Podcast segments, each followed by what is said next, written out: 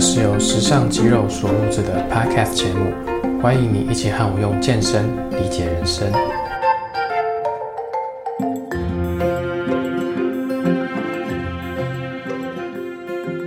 很久没有更新了，那这一集是我们的第五集节目，标题叫做“为什么健身那么好，很多人依旧不健身”。其实我真的非常庆幸自己生活在一个健身意识盛行的年代。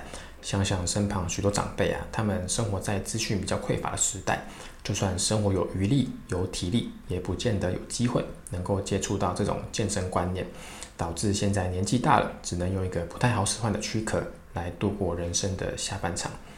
我觉得我们出生在这个世界上就是要来体验的嘛，那这些体验呢，必须仰赖我们这身躯壳当做载具。也就是说，如果你没有一个好的载具，你也不会拥拥有好的人生体验。所以健身带给我一身更好的躯壳，让我能够拥有享受体验人生的各种权利。就好像你今天搭上一艘环游世界的游轮，那这艘游轮如果走走停停，时不时就需要维修，那你对于整趟旅程的体验分数会非常之低。那相反的，如果这艘游轮运行顺畅，通行无阻，你就可以把大多数的心力都放在整趟旅程的体验上。甚至还有余力可以去抵达不在计划之内的国家。至于游轮是否运行顺畅的关键原因呢，就在于日常的保养公式嘛。而健身也是如此，它就是我们对于这身躯壳的日常保养。健身之后，你可以有更充足的体力，可以到处去游玩，去享受人生。健身之后，你也更不容易受伤生病。当身旁的人需要你，你随时都是一个坚强的后盾。健身之后啊，你还会有更多的精力跟活力去面对日常的工作。那如果工作做得好，你也有机会赚更多的钱，那也能享受更多的物质生活。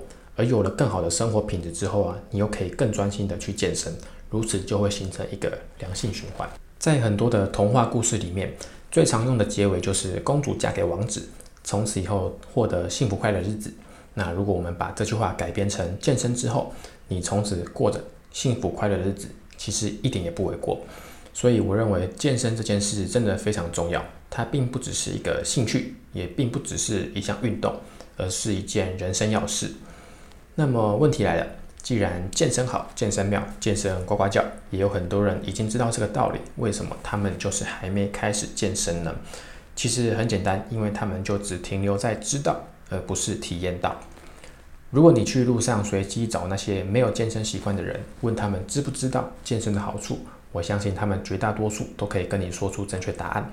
但是当你问他们为何还没开始健身，他们就会说出许多理由，像是工作太忙、没有时间、有小孩要照顾等等。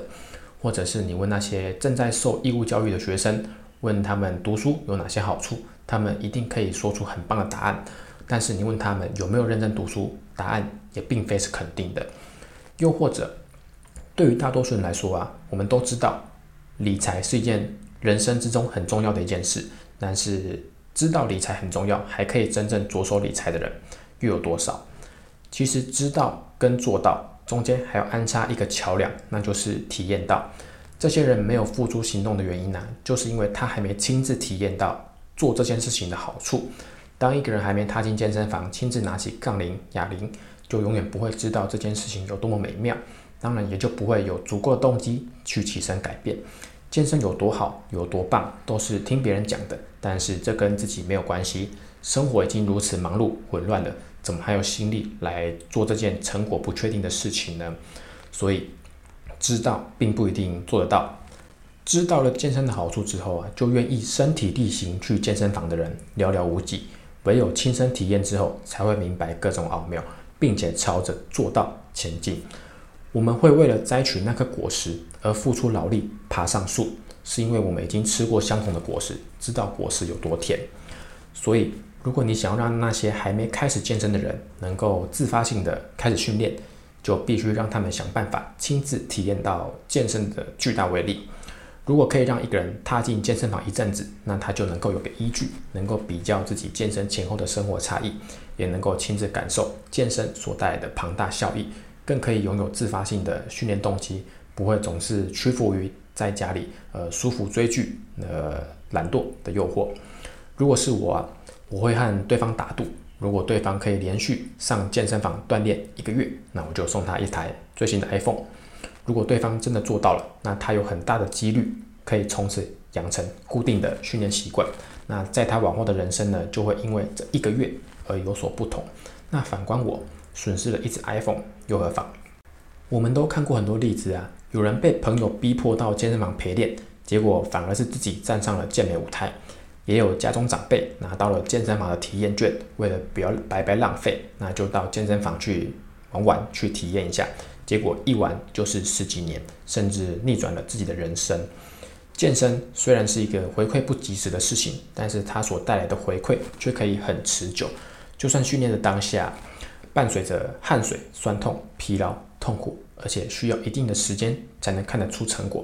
但只要坚持下去，这件事情很可能会成为你的终身目标。因为当你发现自己的体态健康会因为自己的努力而改变的时候，这种成就感是巨大无比的。不要认为自己不擅长运动，也不要认为自己不爱健身，因为擅长不擅长、爱与不爱，并不是你说了算。